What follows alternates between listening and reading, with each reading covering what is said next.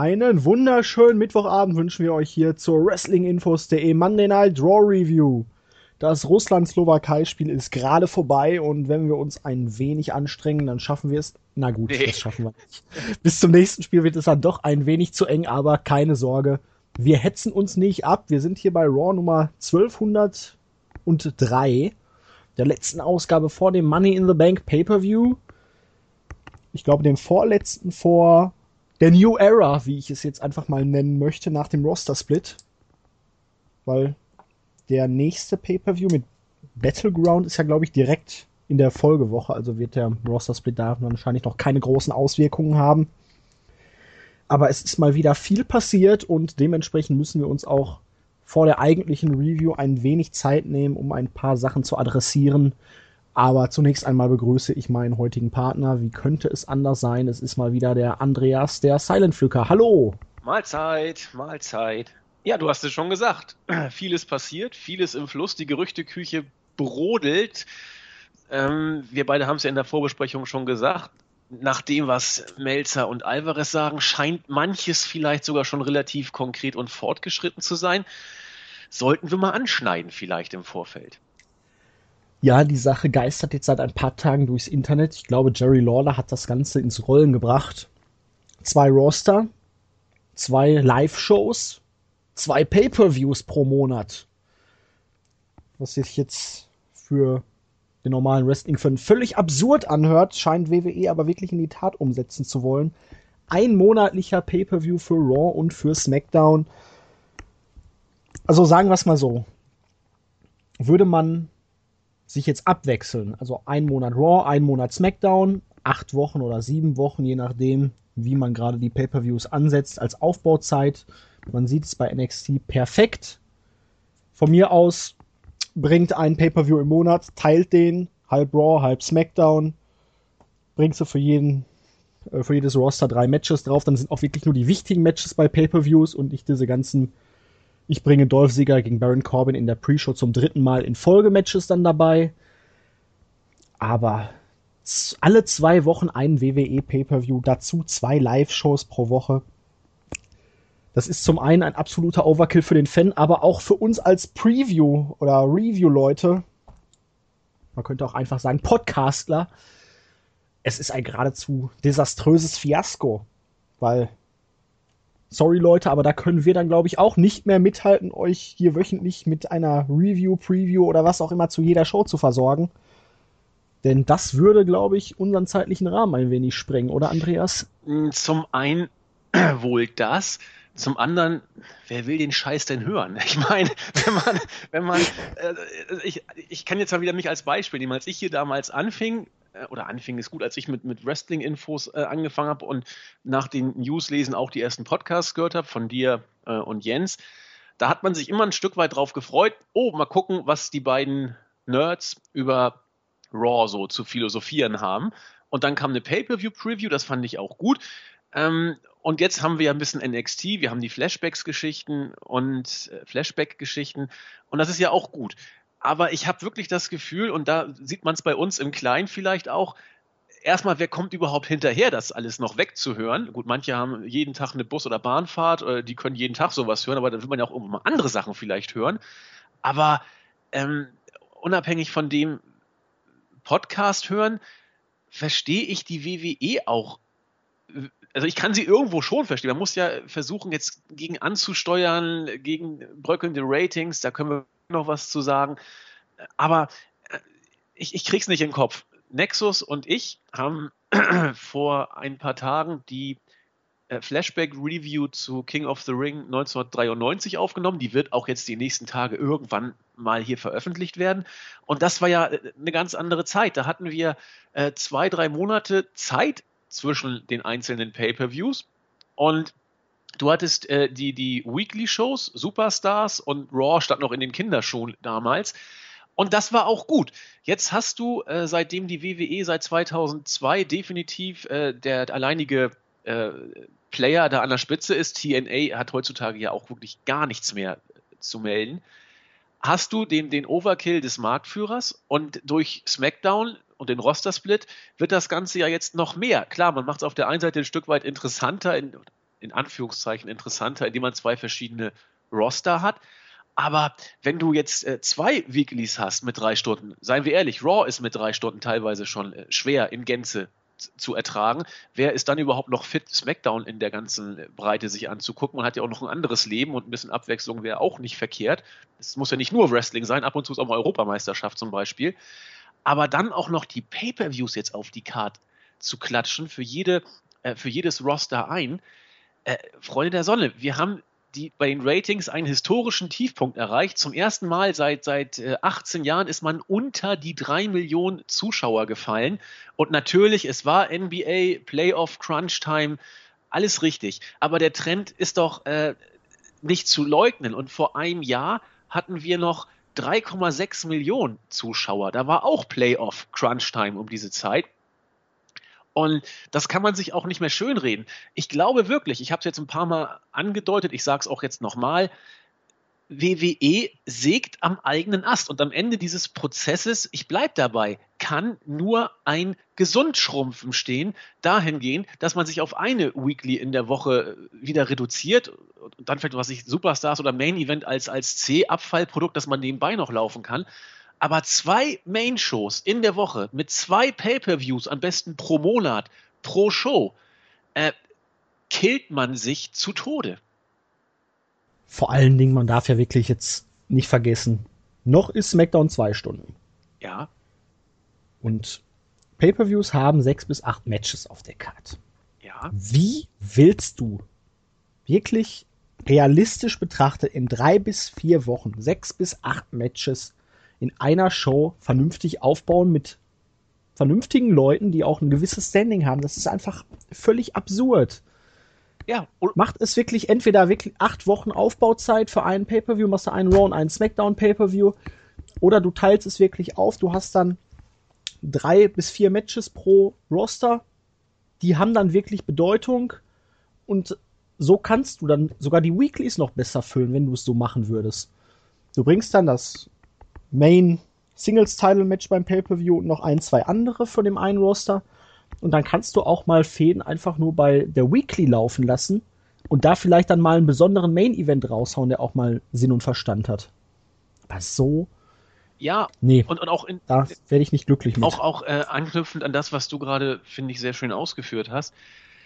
Ähm, wie willst du solche Matches aufbauen? Da brauchst du wirklich gutes Storytelling und ich, ich bleib da ich glaube einfach, dass es ganz, ganz schwer zu realisieren ist. Aber selbst wenn du es halbwegs schaffst, erstmal, wie willst du diesen Matches, selbst wenn du sie aufbaumäßig einigermaßen hinkriegst, wie willst du denen eine gewisse Bedeutung ähm, geben? Das, das kriegst du doch gar nicht richtig hin. Und selbst wenn du es einigermaßen schaffen solltest, da auch noch eine gewisse Bedeutung reinzukriegen, kommt irgendwann der Punkt, an dem du selbst äh, ein gut aufgebautes, mit einer gewissen Bedeutung versehenes Match nicht mehr gucken willst, weil du einfach zu viele gute Matches gesehen hast. Ist ja auch kein Geheimnis. WWE ist, äh, auch was das wrestlerische Niveau angeht, ja doch auch sehr, sehr hoch mittlerweile angesiedelt. Äh, irgendwann hast du auch keinen Bock mehr auf, auf tolle Matches, weil du einfach irgendwann keinen Bock mehr auf Wrestling hast, sondern lieber äh, mit deinen Kumpels in den Club gehst, irgendwelche Mädels versuchst aufzureißen oder irgendwas anderes außer Wrestling zu gucken. Es ist irgendwann schlicht zu viel. Und warum? Es ist auch überhaupt keine finanzielle Not dabei. Nee. Weil Pay-per-Views laufen nur noch auf dem gottverdammten WWE Network. Jo. Welchen Sinn habt ihr eigentlich jetzt da noch einen zweiten Pay-per-View pro Monat drauf zu klatschen? Glaubt ihr wirklich, das zieht noch mehr Network-Abonnenten?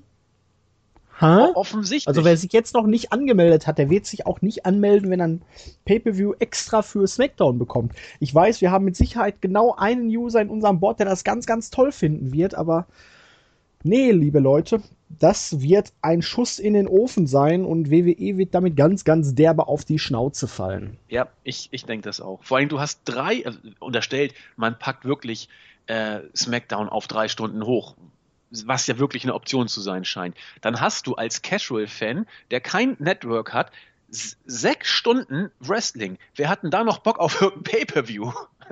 naja. Plus, also das sind ja eigentlich dann 6, 12, 18, 24 plus. Das sind alleine Raw, SmackDown und Pay-Per-Views schon 30 Stunden im Monat WWE. Tja. Plus Pre-Show und Post-Show und. Ja, und es soll ja Leute geben, die sich auch noch NXT, Lucha Underground, Ring of Honor oder was auch immer angucken. New Japan. Ähm, ja, und wenn du irgendwann ist auch mal gut. Ich merke es ja jetzt schon bei der Fußball-EM. Ja. Ich komme gar nicht mehr dazu, meine Serien alle irgendwie zu gucken, weil abends steht immer Fußball auf dem Programm. Und tagsüber hat man da nicht so viel Zeit. Geht mir ähnlich. Und weißt du was? Äh, ich komme während der EM glänzend damit klar, dass ich Wrestling deutlich zurückfahre. Ich vermisse das gar nicht groß. Also es, es gibt auch andere Sachen, das, da will ich ja immer so ein bisschen drauf hinaus. Dieses widerliche reale Leben, äh, dem kann man sich ja auch nicht in Gänze entziehen. Und vielleicht kommt man auf die Idee, dass das äh, blöde Leben ja auch ein bisschen mehr zu bieten hat, als immer nur Wrestling zu gucken. Ich bleib dabei. Ach, fuck the reality, Andy. Ja, aber da gibt's auch noch, äh, äh die nächste EM kommt bestimmt und WM ist auch und Formel 1. Also selbst wenn ich wirklich jetzt kein Leben hätte, äh, irgendwann habe ich doch keinen Bock, immer nur Wrestling zu gucken. Ganz ehrlich. Naja. Ja, aber wir reden ja nicht von Wrestling, wir reden ja immer noch von WWE.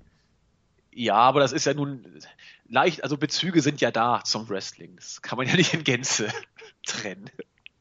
Apropos Bezüge zum Wrestling. nee, jetzt habe ich keine gute Überleitung. Da bin ich aber auch sehr gespannt jetzt. Bezüge Neulich zum Wrestling. Ansatzweise gab es die auch in der Vergangenheit mal bei WWE. Nein. Über die Ratings, ich denke, brauchen wir jetzt nicht allzu viele Worte verlieren. Da ist der Drops auch gelutscht. Es wird nicht besser werden. SmackDown hat man eh schon aufgegeben, wenn man sich den aktuellen Taping-Bericht angeguckt hat. Da wird jetzt auch mindestens bis zum Roster Split überhaupt nichts mehr passieren. Nein, die lassen das sterben. Das glaube ich. Ich hatte schön geschrieben.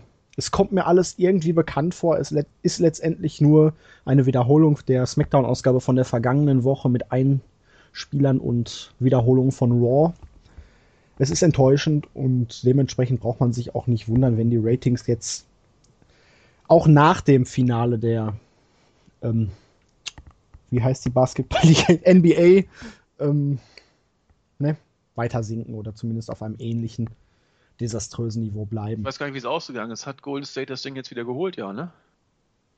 Es gibt auf jeden Fall jetzt ein sechstes Okay, Spiel. ja gut, dann äh, könnte ich es ja noch nicht Am Donnerstag, äh, parallel zu SmackDown, und sollte es da den Ausgleich geben, dann wird das Finale am kommenden Sonntag parallel zu Money in the Bank ja, laufen. Ja, wunderbar. Das, äh, ja, dann wüsste ich auch ehrlich gesagt, na doch, ich muss ja, ich bin hier ja äh, unter Vertrag, äh, da muss ich ja Wrestling gucken. Aber meine Fresse, da hätte ich auch mal Bock, mal wieder NBA mal reinzuzwirbeln. Tja. Ist relativ spannend dieses ja, Jahr. Auf jeden Fall. Cleveland im Finale, schöne Sache. Kurz noch ein paar Worte zum Teilnehmerfeld des Cruiserweight Classic. Wir haben ja, ja ein einen Schüler von Alex Wright dabei, mit dem Fabian Eichner oder auch anders Adrian Sevier. Großartiges Talent, hatte ja lange mit einer Verletzung zu kämpfen gehabt, ist rechtzeitig jetzt fit geworden, darf teilnehmen. Dazu noch Damak von WXW, als ich gelesen hatte, ich dachte erst jetzt hier, oh, Willy hat abgespeckt. Habe ich auch gedacht zuerst. ja gut, fliegen kann er, also von daher. Ohne Zweifel. Ja, drücken wir die Daumen. Interessantes Teilnehmerfeld. Ne? Ja, also Adrian ist ja, ähm, was man so munkeln hörte, schon immer wieder mal ähm, auf dem Radar gewesen.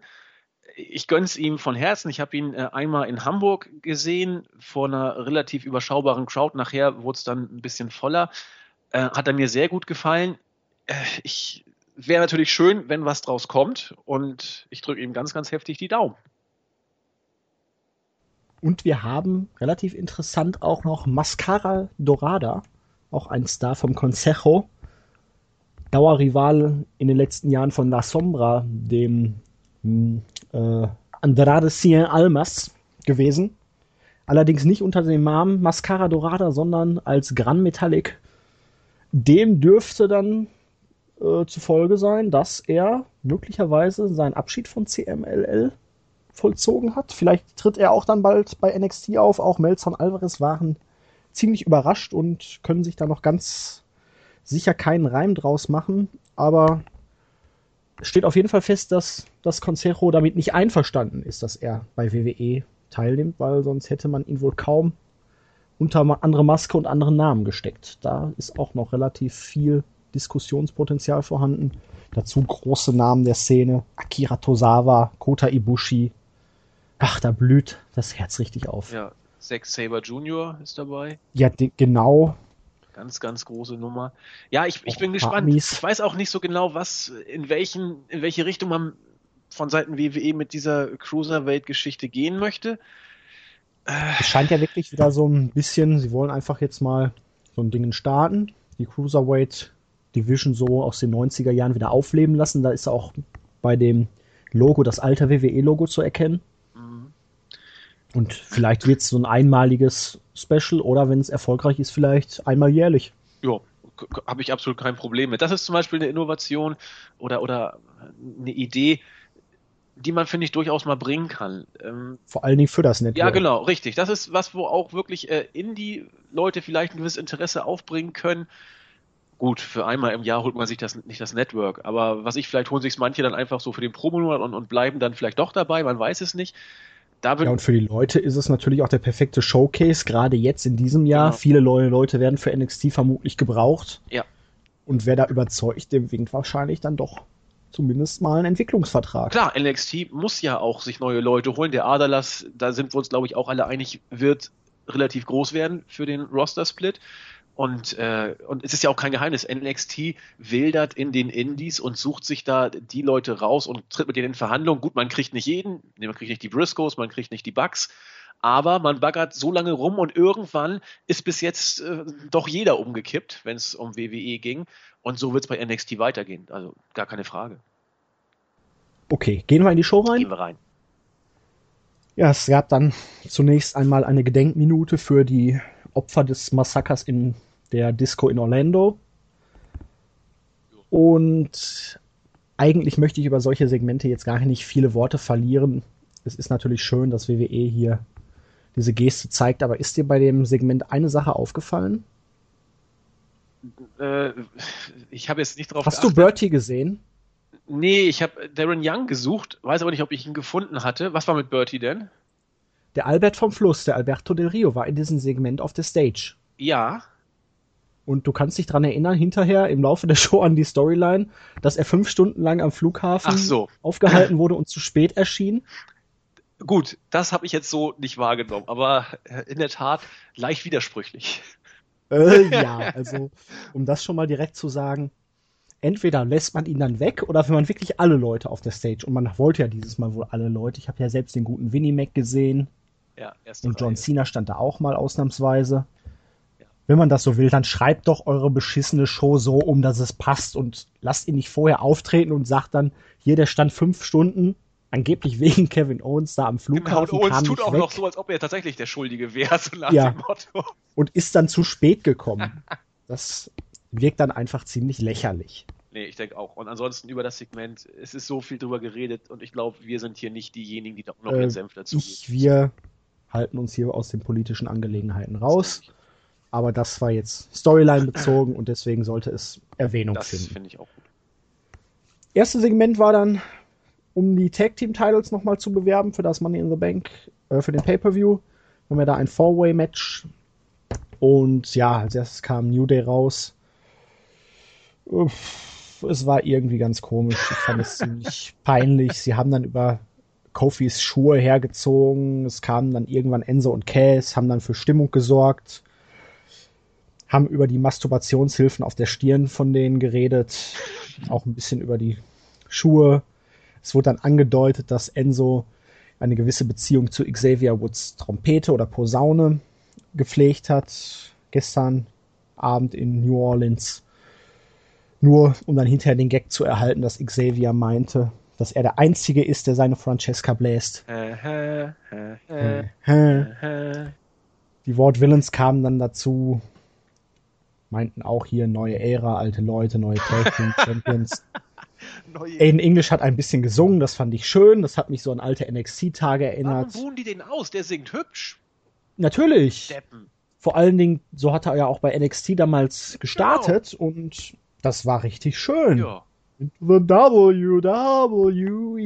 Schön den ich Ton gehalten, so also.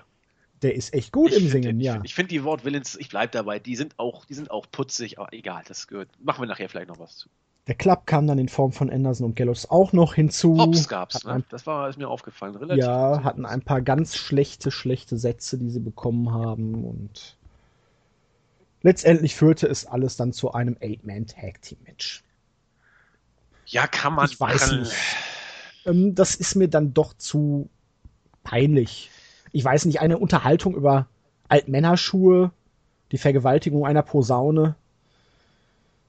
Ja, war das denn. Äh, Masturbationshilfen auf der Stirn.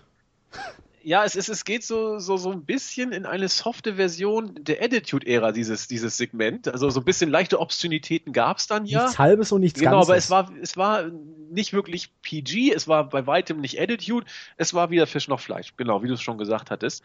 Äh, ich weiß auch nicht, WWE glaubt wohl, wenn New Day solche lustigen Witze bringen, dann sind sie over. Sie sind ja immer auch noch over. Für mich ist jetzt die längst überschritten, was New Day angeht, was ich auch immer wieder sehr, sehr bedauere. Äh, eigentlich, wenn du Enzo und Cass gegen New Day äh, in ein Promo-Duell stellst, kann man eigentlich sagen, kann man wenig falsch machen. Äh, hier hat man es geschafft. Also überragend war. Es war jetzt auch nicht total scheiße, das kann man ja nur auch nicht Nein, sagen. Aber sie haben es ja auch alleine durch ihre Fähigkeiten schon geschafft, ja. das Publikum zumindest ansatzweise mitzunehmen. Genau. Aber auch was dann Anderson und Gallows da wieder zu sagen hatten, ich dachte, die kommen jetzt da rein, reden nicht viel und räumen einfach mal den Laden ein bisschen auf. Ich, also generell muss ich ganz kurz, wo ich gerade dabei bin, Mats, ist auch mein persönlicher Eindruck, aber Gallows und Anderson, ich finde ihre Anzüge so scheiße. Die sehen, das, das darf man eigentlich jetzt auch gar nicht so als, als so einen ausschlaggebenden Faktor äh, angucken. Aber die sehen doch aus wie, wie irgendwie. Du meinst die schönen Männer? Ja, homosexuelle Mondfahrer oder so ähnlich. Das, das ist doch nichts Ganzes und nichts Halbes. Ich meine, man kann, die, die sollen, und die können doch auch cool sein. Und, und sie, sie bringen es ja auch alles mit. Und bei New Japan waren sie unglaublich cool mit dem äh, Bullet Club. Aber mit, mit diesen von New Day geklauten was ich was das sein soll, da, da, muss man die, da sieht man sie und denkt sich ja danke, äh, nächster bitte. Das, das, das wird doch nichts. Aber das ist, glaube ich, der Spruch des Jahres. Homosexuelle Mondfahrer. Ich weiß nicht, das, achte mal, also ich, ich musste an, genau daran denken. Also fiel mir nichts zu ein. Und es tut mir so leid, weil du, du könntest sie so einfach bucken. Es ist echt nicht schwer. Und naja, aber auch mit den Lines, die sie da gekriegt haben, sie wirkten echt nicht cool. Ja, da hast du wohl recht. Danke. Erstes Match, Eight-Man Tag Team Match. Da hatten wir dann den Club und die Ward Villains, ein Traumpaar. Gegen das andere Traumpaar, The New Day und Enzo und Big Cass. Wann kriegen die eigentlich mal einen Tag Team Namen? Es war relativ ausgeglichen, es ging hin und her, es gab viel Kuddelmuddel, viel Chaos. Es war fast 14 Minuten am Ende. Hat The Club Kofi Kingston mit dem Magic Killer gepinnt es war übrigens das erste Match äh, und das einzige Match in der gesamten ersten Stunde. Also es gab viel Gerede in dieser Woche. Ja, war aber ganz okay. Auch, ja. Kurzweilig. Äh, Man könnte jetzt wieder sagen, oh, jetzt schon wieder diese vier Teams alle zusammen in einem Ring. Warum soll ich mir das am Sonntag noch angucken? Aber das haben, müssen wir heute noch so oft sagen, dass ich es hier einfach mal lasse. Ja, und äh, gut, ich, ich gehöre ja gerade zu denen, die sowas gerne immer ansprechen, dass sie das nicht so toll finden. Ich, ich mache es auch jetzt wieder. Es wird auch bestimmt noch wiederholt. Nein, wir, jetzt haben wir es ja einfach angesprochen. Es, es, zog sich durch diese Show eigentlich durch, durch jedes Match durch. Sei es beim Money in the Bank Match, beim Tag Team Match, whatever. Äh, auch klar, Rusev musst du auch konfrontieren mit, äh, mit, mit Titus und so weiter und so fort. Wenn man das mal außen vor lässt, war das Match, finde ich, wirklich kurzweilig, wie du es auch schon gesagt hattest. Das konnte man sich gut angucken. Es ist immer ein bisschen was passiert. Es gab Spots, es ging außerhalb des Rings los. Ähm, dadurch, dass jetzt die äh, Ex-Bullet Club äh, Astronauten gewonnen haben, ist für mich auch klar, dass sie beim Tag Team Match ganz sicher den Titel nicht holen. Das ist ja immer so diese WWE-Logik. Aber als Match, für das, was es war, fand ich es eigentlich nicht verkehrt. Aber eigentlich kannst du die ja nur noch retten, wenn du ihnen den Titel gibst ja, ich weiß nicht, was die WWE sich vorstellt mit den beiden. Ich könnte mir vorstellen, dass New Day den Rekord von Kendrick und London brechen sollen. Kannst du haben. Da müssten sie, glaube ich, noch ein, zwei Monate durchhalten. Ansonsten, Enzo und Cass, die sind so over, die brauchen keine Titel für den Moment. Nee. Die Wort Villains, ähm, die sind einfach als Champions im Moment nicht glaubhaft genug. Aber ja, das ist richtig, aber wie du, das ist mir jetzt ein paar Mal schon aufgefallen. Du sollst ja Heels ausbuhen. Und die Wort Villains kommen wirklich immer dann, wenn keiner sie haben will. Heute war es so, als äh, New Day gerade dabei waren, sich mit äh, äh, Enzo und Cass anzulegen und das Publikum schon richtig steil ging. Oh ja, jetzt prügeln die sich. Dann kam die Musik vor den Wort Villains, so ein richtiger Crowdpleaser, sagt man glaube ich im Basketball dazu oder so, Kann, nicht Buzzerbeater, sondern Crowdpleaser, wenn dann irgendwie auf, mit einem äh, mit einem Wurf die ganze Halle wieder tot ist. Und so war das mit, äh, mit den Wort Villains diesmal auch. Die kamen zu einem Zeitpunkt, wo keiner sie haben wollte. Und das ist jetzt schon das zweite oder dritte Mal, dass mir das so aufgefallen ist, dass man, dass sie wirklich so Go-Away-Heat gekriegt haben, weil sie in dem Moment gar keiner haben wollte. Und irgendwie hast du vollkommen recht, sie, sie werden absolut deplatziert als Champions, aber ich will es durch diese Art und Weise, wie sie gerade gebuckt worden sind, auch nicht ausschließen, obwohl sie ja sang- und klanglos jegliche Titelambitionsmatches auch in den Weeklies jetzt mehr oder weniger deutlich verloren haben. Aber ich will es noch nicht ganz ausschließen mit den Wortvillains. Und es wäre auch geil irgendwie. Also ich würde es gut finden, aber ich bin auch, glaube ich, dann ziemlich der Einzige, der das gut finden würde. Ich gehe da doch eher mit dem Club, weil die brauchen die Titel jetzt einfach, um dann wirklich auch deutlich zu machen hier, wir sind die Bosse in der Tag Team Division, wir haben es drauf, wir sind gut. Aber schauen wir mal. Du hattest gerade angesprochen, Sachen, die immer dann auftauchen, wenn keiner damit rechnet, keiner sie gebrauchen kann. Ein weiteres Live-Coach-Video von Bob Backlund mit Darren Young. Ich glaube, es war das gleiche wie bei SmackDown in der vergangenen Woche. Es ging dieses Mal darum, wenn oder falls Darren Young mal ein Match gewinnt, wie darf er dann oder soll er feiern? Was machte Darren Young natürlich? Millions of Dollars, Millions of Dollars, Millions of Dollars. Aber das war vollkommen falsch. Es gab dann von Bob Backlund noch den Rat, du sollst das Geld nicht ausgeben, spare dein Geld, ja, okay, ich kaufe ja dann im Kino auch nur eine kleine Tüte Popcorn oder vielleicht gar kein Popcorn. Ach, Coach Backland. Was hast du eigentlich mit deinem ganzen Geld gemacht? Ich habe kein Geld. Das, was ich trage, ist das einzige Outfit, welches ich habe. Coach Backland. In diesem Sinne. Das war's. Das war also sehr, sehr schlecht, aber ja, doch. Also ich, ich kann mit solchen Segmenten einfach, ich kann damit leben, ganz ehrlich. Streut sowas ein, auch in Undercard-Sachen, whatever. Bei Raw ist eh jetzt Hopfen und Malz verloren, was soll der Scheiß? Dann bringt auch sowas. Mich stören andere Sachen mehr. Aber nicht das nächste Segment. Es ist natürlich aber auch doch eine Lebenslektion, nicht nur für Darren Young, sondern eigentlich für die gesamte Menschheit. Ja, und damit hat sich auch, äh, finde ich, Bob Backlund als Live-Coach überragend qualifiziert, weil er mit schlechtem Beispiel vorangehen kann. Ganz und genau. davon kann ein Darren Young doch nur lernen. Ich habe mein ganzes Geld verprasst oder ich habe nie welches verdient. Ich weiß jetzt nie, was zutrifft. Auf jeden Fall, ich habe nichts mehr, mach es besser als ich. Ja, weiß ich, das kennst du bestimmt auch, das sehr äh, immer gern genommene Zitat von Georgie Best. Immer, ich finde es einfach klasse. Ja, hallo Herr Best, jetzt sind Sie ja, also als er noch lebte, jetzt sind Sie ja äh, abgewrackter Alkoholiker. Was ist denn bei Ihnen los? Sie waren doch mal so berühmt und reich. Ja, sagt George Best. Mein ganzes Geld ist draufgegangen für Koks, Nutten und Alkohol und den Rest habe ich einfach nur verjubelt.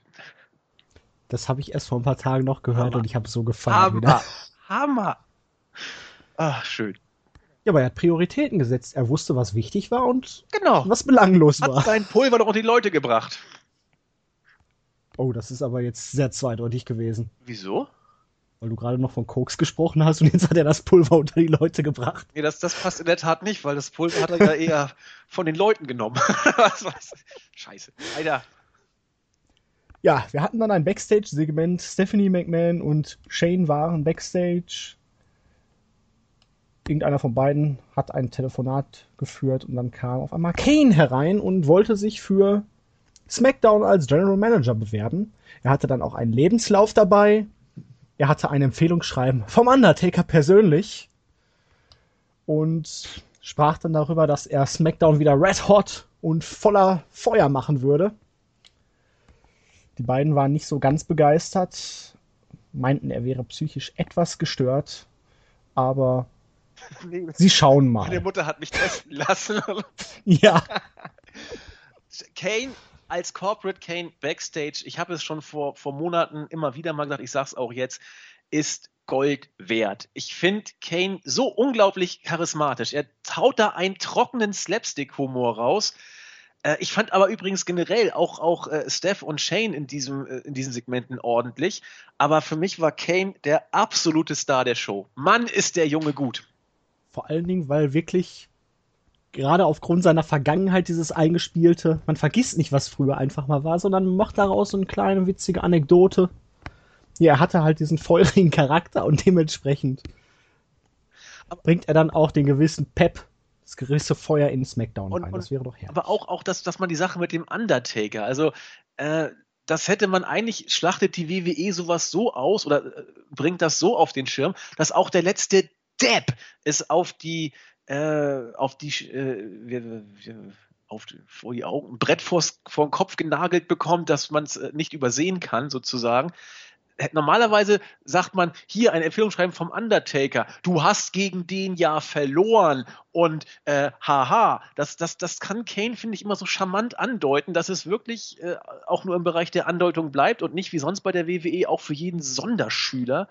Äh, pardon, war nicht böse gemeint, aber auch für, für die für andere Menschen äh, ja nicht so ja von Latz Ja, hier einfach beiläufig dabei, hier Genau. ein Empfehlungsschreiben vom Undertaker und jetzt denken sich die Leute, hm, der kann schreiben, was schreibt er denn so, was mag da wohl drin stehen? Ja, Daumen hoch für Kane. Das war, hat mir sehr, sehr, sehr gut gefallen. Es wurde weitergeschaltet und irgendwo weiter im Backstage-Bereich stand dann Zack Ryder und hat sich mal wieder zum Dödel gemacht. Hat mit irgendwelchen drei anderen Geeks über Seamus gesprochen. Er machte sich dann lustig, wie dieser letzte Woche von Apollo Crews attackiert wurde. Und der Ire kam hinzu, meinte, dass Ryder hier nicht sonderlich lustig wäre und dass er gleich mal selber zu spüren bekommt, wie ernst Seamus eigentlich zu nehmen ist. Ryder meinte dann, hey Apollo, Seamus drehte sich um und Ryder rannte weg. Ja, Ja, er bleibt seinem Gimmick treu. Standard, ne? Würde ich, würde ich, würde ich sagen. Ist, ist doch okay. Also Natürlich. alles in Ordnung. Dann wurde ich mal wieder eifersüchtig, denn im Moment ist sehr, sehr viel Regen hier. Es schüttet eigentlich mindestens einmal die Stunde wie aus Kübeln. Die Straßen sind überflutet. Na gut, ganz so schlimm ist es nicht, aber Treibst andere Leute haben es mit Sicherheit schlimmer. Aber wenn ich dann diese Videos aus Puerto Rico sehe, ach, da kommt immer so ein bisschen Fernweh in mir auf. Ach ja. Ich, wahrscheinlich werden die Shining Stars deswegen auch weiterhin in Puerto Rico bleiben und die Strände genießen. WWE ist ein sinkendes Schiff und das Wasser wollen sie sich nicht antun. Ja, großartig äh, reingeschnitten vor, vor den Hintergrund. Das war sehr geil. War das etwa ein Greenscreen? Ich, ich will es, ich will so weit nicht gehen, dass wir solche Sachen unterstellen wollen. Ja, aber ich weiß nach wie vor nicht, was das soll. Und ähm, ich weiß auch nach Ganz einfach. Man hat gemerkt, bei ihrem Debüt oder Redebüt, hm, das ist aber ein Flop. Lass uns mal was Neues ausdenken und bis dahin senden wir einfach weiter Videos. Aber dafür ist die WWE doch nicht bekannt. Normalerweise schmeißen die doch den ganzen Scheiß dann in die Tonne. Oder ist das Geld schon so eng, dass sie jetzt sagen, das haben wir gedreht, das müssen wir jetzt auch in die Leute bringen. Also, Ich denke mir einfach, boah, wir haben uns so lange was für die beiden überlegt. Die waren ein halbes Jahr oder noch länger aus den Shows raus. Dann hatten wir eine geniale Idee. Und dann haben die Fans das einfach nicht verstanden. Aber wir haben jetzt so viel Zeit und Mühe da investiert. Ne. Wir ziehen das jetzt knallhart durch. Roman Reigns Style. aber wie hätten wir es. Ich meine, wir sind ja nur. Wir sind ja stets bemüht, das zu verstehen, was die WWE macht. Aber es hinterlässt doch bei uns allen fragende Gesichter. Ich meine, Jens sagt, das sollen Heels sein. Ich dachte, es sollen wohl eher Faces sein. Ich weiß gar nicht, was du gedacht hast, was sie sein sollen. Sie sollen einfach da sein. Puerto Ricaner. Puerto Ricaner. Ich weiß nicht, wie, wie, wie wir das hätten auffassen sollen. Also, wir sind ja bestimmt noch alle blöd, aber es hat sich mir bis heute nicht erschlossen, was ich von diesem einen Auftritt da halten sollte. Sie kamen nicht besonders heelig rüber, sie haben clean gewonnen. Äh, das war, ich weiß es einfach nicht. Sie sind halt ein bisschen arrogant und das ist im WWE-Universum dann wahrscheinlich schon hier. Aber sie können auch die Mörder von Butters sein, ne? Wieso? Du kennst die Folge mit je, äh, jeder weiß, er heißt Butters, Ja. wo der Vater rumschwult, die Mutter sich dann umbringen möchte und auch Butters umbringen möchte. Ja. Und der Pseudo-Angreifer hatte mittlere Puerto Ricaner-Größe. Und ich glaube schon, dass die mittlere Ah. Puerto Ricaner-Größe haben. das, war, das, war das die Folge, wo er mit äh, Kyles Vater im Whirlpool rumgespult hat? Nein, das das war andere, war ja. wo er das Hochzeitstagsgeschenk kaufen wollte und dann in der schwulen Sauna war. In dem, in dem Pornokino. Stimmt. Und, und, und wo sie dann immer pinseln. Ich muss pinseln. Aber Butters. Wegpinseln, Butters sterben, pinseln. Butters wirkt immer leicht überfordert dann. Er denkt aber, alles ist entspannt. Mom, was ist denn los? Genau. Alles gut? Ja, dann ist ja in Ordnung. Genau. Und da war noch dann auch noch OJ und diese anderen beiden, äh, deren Kinder irgendwann mal von einem unbekannten Puerto Ricaner entführt und ermordet wurden. Aber wir wollen den äh, beiden jetzt hier nichts unterstellen. Nein, nein, nein. Das lassen Aber irgendwie musste ich da jetzt gerade dran denken. Mittlere Puerto Ricaner Größe. Herrlich.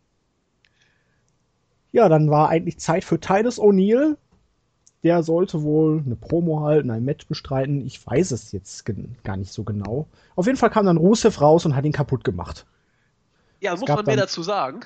Äh, sechs Referees wollten Rusev wegziehen. Der hat dann nochmal den Accolade angesetzt. Ich weiß jetzt nicht, ob es das Match am Sonntag noch gibt, ob da jetzt ein Verletzungsengel gestartet wird, aber für mich wirkte Titus schon ziemlich defekt. Aber ich schätze mal, das war jetzt einfach nur nochmal, um zu zeigen, Rusev ist hier der Heel.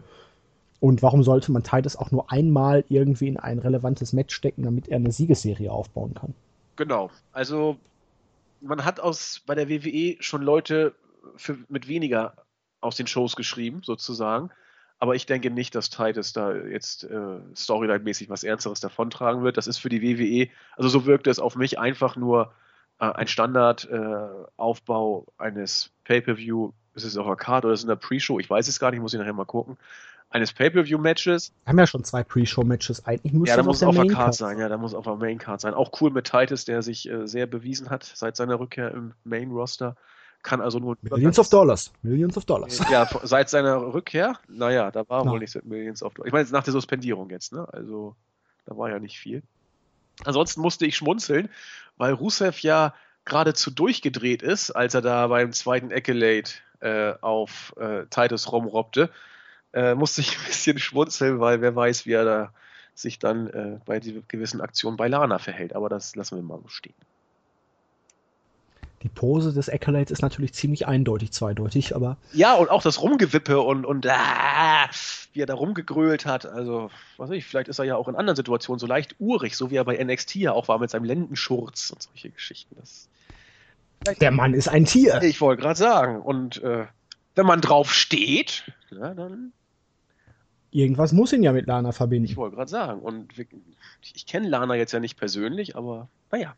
Er ist aber auch so ein Typ Knuddelbär, aber er kann dann auch. Ja, so man könnte schon fast von einer gespaltenen Persönlichkeit reden. Sehen wir da den neuen Kane? Er ist ein Mann, genau wie wir. Tief in ihm, da steckt ein Tier. Boah, Andi, du bist ja richtig pötisch heute. Nee, das habe ich von den Ärzten geklaut. Tut mir leid. Und nachts in der verschlossenen Tür kriegt seine Frau den Wolf zu spüren. Das war ein Lied über. Aber er ist doch eher der Bär. Das war ein Lied über Helmut. Helmut Reigns. Der Bär. Der Knuddelbär. Der Knuddelbär, ja. Ich finde ihn auch total. Ich mag Rusev immer noch und ich wünsche ihm alles, alles Gute, dass er da äh, noch eine gewisse Rolle spielt. Er hat auch, finde ich, Charisma. Er ist im Ring äh, nicht nur stets bemüht, sondern das, das, ist auch in Ordnung für seine Größe. Es gibt wahrlich bessere Worker. Aber als Gesamtpaket, ich, ich bin Rusev-Fan, nach wie vor. Ich ja auch, das wissen wir ja alle. Er hat gelitten in der Zeit mit, ähm, wie hießen sie denn noch? League of Geeks. Die League of Nations, genau. Aber da hat, glaube ich, jeder gelitten, der da drin war. Und die Zuschauer. Äh, ja. Das stimmt. Dann war es Zeit für das groß gehypte Ambrose Asylum mit Seth Rollins und Roman Reigns.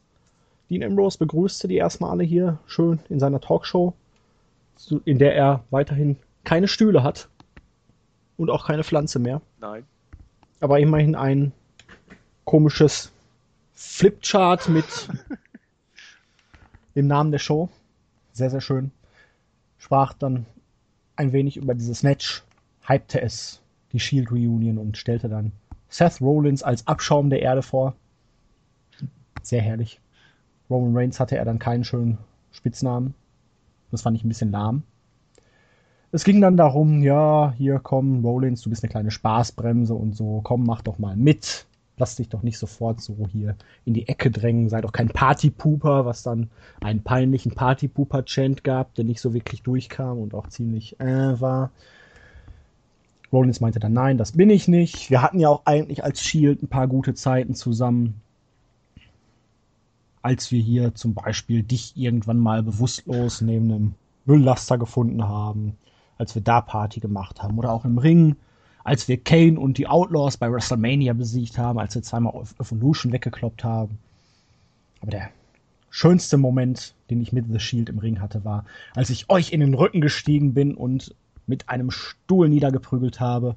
Es gab einen lauten, jubelnden Aufschrei im Publikum, als er das gesagt hat. Ja, weil Reigns den Stuhlschlag ja eingesteckt hatte damals. Ja. ja, Reigns kam auch wieder so ein bisschen wie ein Dödel rüber. Reigns war ganz schlimm heute, fand ich, ja. Ja. Aber auch, auch Rollins. Rollins war ganz, ganz schwach. Oh, war das schwach. Wobei die Promo, die fand, also den Teil der Promo fand ich gut. Nee, ich fand. Aber dann, äh, dann hier dieses Big Dog geht bei Money in the Bank rein, Big Dog geht raus. Irgendwann sagte er dann noch, dass die Leute ihn The Guy nennen ich glaube, er ist der Einzige, der ihn so nennt. Ja, ja er spricht von sich in der dritten Person und. Äh, ja, aber niemand anders nennt ihn so, nee. außer wenn, wenn, die Kommentatoren es nachplappern. Vielleicht nennt er sich auch in der dritten Person Plural mittlerweile. Das kann ja auch Möglicherweise, sein. nee, weil er gesagt hat, die Leute genau. würden ihn als The Guy bezeichnen. Das hat mich vollkommen irritiert. Ja. Und auch als Ambrose ihn zwischendurch Rollins so ein bisschen angekeifert hatte, wo Reigns da versucht wollte, lustig zu sagen, siehst du? nee, das äh, wirkte ganz schlecht, dieses gequälte Grinsen. Da sieht er dann doch aus wie so ein Volldödel. Ja. Ganz, ganz schlecht. Ambrose meinte dann, ja, hier, Sonntag, das Match. Wer gewinnt? Der, der nie den Titel verloren hat oder der, der den Titel jetzt hält? Rollins meinte natürlich, du kannst mich nicht besiegen. Du hast dir den Titel zwar verdient, weil du auch hier Dean Ambrose besiegt hast, dann Sheamus und Triple H, aber du hast mich nicht besiegt, du kannst mich nicht besiegen. Und Roman Reigns meinte, das stimmt alles gar nicht, natürlich kann ich dich besiegen. Es brach ein Brawl aus und Ambrose deutete schon zuvor an, möglicherweise hole ich mir ja den Koffer und cashe dann am Sonntag gegen euch beide ein und ne, ne, ne, ne, ne, ne. Am Ende gab es dann einen Superman Punch für Rollins und Ambrose konnte Reigns mit dem Dirty Deeds niederstrecken und ja, der Talkshow-Gast beendete die Talkshow oben auf. Davon müsste The Miss mal träumen. Ne? ja, das, das stimmt. Ähm, ich, ganz ehrlich, ich, ich hatte gut. mir so viel von diesem Segment erhofft, ja. aber ich fand's nicht es gut. zündete Nein, nicht. Ich fand es von Anfang bis Ende äh, nicht gut. Es, es zog sich wirklich. Einer hat hier rausgestochen, fand ich, und das war Ambrose. Nicht, weil er der derjenige war, der von Anfang bis Ende, sag ich mal, der Star am Charisma-Himmel war, dass das war er, finde ich zwar bei diesen beiden schon, aber nicht, dass er irgendwie alles von Anfang bis Ende überstrahlt hätte. Er hat hier, finde ich, bei diesem Segment eher mit, mit, was ihn sowieso, finde ich, auszeichnet, mit den kleinen Gesten, mit, mit bestimmten Blicken, mit, äh, mit, mit, mit Körpersprache und, und, und Tonlage, finde ich, äh, die, die äh, Glanzlichter hier gesetzt. Rollins, hast du schon gesagt, hatte bei bestimmten Momenten ähm, gezeigt, was er kann, wirkte aber auch sonst, fand ich, teilweise ersch erschreckend farblos, wenn man weiß, was er für ein komplettes Paket eigentlich ist in Sachen in Ring Skills, Charisma und, und Optik. Das zieht sich jetzt aber schon seit seinem Comeback ja, durch. das muss, das, da hast du vollkommen recht. Das finde ich auch schade, weil das Publikum möchte ihn gerne bejubeln, soll's aber nicht. Er, er hat, kriegt fürchterliche Promos teilweise, zumindest einige Lines davon gehen, gehen gar nicht und auch sein, seine Gesamtpräsentation. Und Roman Reigns, er hat auch gute Momente manchmal, aber er war gestern wirklich schlecht.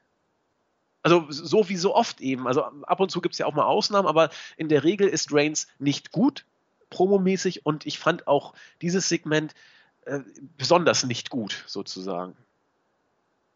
Nee, also äh, doch enttäuschend eher, wenn man weiß, was drin hätte sein, gewesen hätte sein können.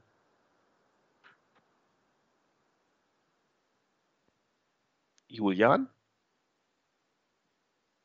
Julian hat mir gerade eine. Ich bin jetzt wieder Ach da. Ach so, ja, ich, wusste, du hast irgendwas geschrieben und ähm, ich habe nicht geguckt. Ja. Und äh, ja. Ich hatte mich gemutet und gerade just in diesem Moment klingelte das allseits beliebte Telefon.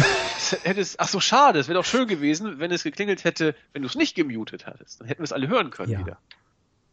Aber ihr wisst ja, einmal pro Show muss sein. Jetzt war es dann auch schon wieder der Fall. Und das wollte ich dann einfach mal rauslassen. schade. Ich find's immer lustig, wenn dein Telefon klingelt. Ja, nee, aber ich fand dieses Segment auch irgendwie. Ich weiß nicht, es hat bei mir nicht gezündet. Ambrose hatte wirklich starke Momente. Er bringt's halt alles mit so einer gewissen Gelassenheit rüber, wirkt locker, aber in diesem Fall nicht zu albern. Genau. Reigns war, ich weiß nicht, er kommt bockig rüber. Möchte gern. Ja, so, oh, großer Junge geht rein, großer Junge geht raus. Ich weiß nicht, ich musste dabei irgendwie ein bisschen an Lukas Podolski denken. Wobei Podolski Und- teilweise lustiger ist. Ja, definitiv. Wir müssen nämlich unsere Köpfe hochkrempeln und unsere Ärmel auch, aber ja. ja, und Rollins, ich weiß nicht, also diese ganze Sache am Anfang, bi- bis er dann wirklich zu dieser Promo mit den Momenten ansetzte, war schon ziemlich schwach. Und gerade hier bei dieser Konstellation, man hat natürlich einen Triple Threat für die Zukunft angedeutet hier, aber gleichzeitig dann auch deutlich gemacht, wie sehr Dean Ambrose rein vom Status her dann doch abstinkt gegen die beiden. Die beiden sind jetzt hier im World Title Match. Der eine, der den Titel nie verloren hat, der andere, der ihn jetzt gegen Triple H gewonnen hat und schon zum dritten Mal hat. Und dann hast du Dean Ambrose, der irgendwie noch nichts gerissen hat. Aber ich fand äh, Dean Ambrose in diesem Segment, gut, er hat das Segment gewonnen, aber ich fand es auch irgendwo aus meiner Sicht auch relativ glaubhaft, wie man es dargestellt hat. Denn wenn man sich mal die Pops anguckt, er hat ja gefragt, hier, wer wird denn gewinnen? Roman Reigns? Äh, Rollins? Äh, oder vielleicht ich. Da hat er mit Abstand von den dreien die größten Pops gekriegt. Und äh, ich finde es komisch. Ambrose war eine Zeit lang auch durch sein eher durchwachsenes Booking, auch was die Publikumsreaktion angeht, etwas fallend, aber die sind ja, wenn man jetzt mal von diesen leichten Schwankungen nach unten und in den letzten Wochen absieht, jetzt war es ja wieder richtig gut, die sind ja eigentlich durch die letzten Wochen trotz des Bookings mehr oder weniger konstant gut, die Reaktion von Ambrose. Das wundert mich irgendwo schon, auch wenn sein Charisma äh, sehr, sehr viel rausreißt. Im Ring ist er einer, der dahin geht, wo es weh tut, aber so toll waren seine letzten Matches auch nicht, ganz ehrlich. Aber ich finde es, so wie man es bei diesem Segment gemacht hat, war für mich Ambrose der größte Star fast. Also ganz komisch. Ja, und dabei macht man es eigentlich mit Rollins und Reigns richtig, dass man sie weitestgehend voneinander fernhält, Ja. hier nur in Promoduellen einsetzt, nicht schon in 10.000 Matches steckt. Das baut natürlich den Fokus für dieses erste Match so ein bisschen stärker noch auf, aber ich weiß nicht, Rollins mit, hat man mit diesem ganzen Prozedere, dass man ihn krampfhaft auf Heel getrimmt hat, gekillt und Reigns, hat, ich will nicht, also er ist nicht so schlecht, wie er gemacht wird, aber er hatte auch schon diverse Promos, die nicht so schlecht waren. Wenn das jetzt der Anspruch ist, ich weiß, aber das hier war ganz, ganz, ganz böse. Ja. Da kam er wirklich überhaupt nicht rüber. Weder cool noch lässig, noch als großer Junge. Höchstens, wenn die Mama sagt, oh, das, du warst ja ein großer Junge, das hast du ja fein.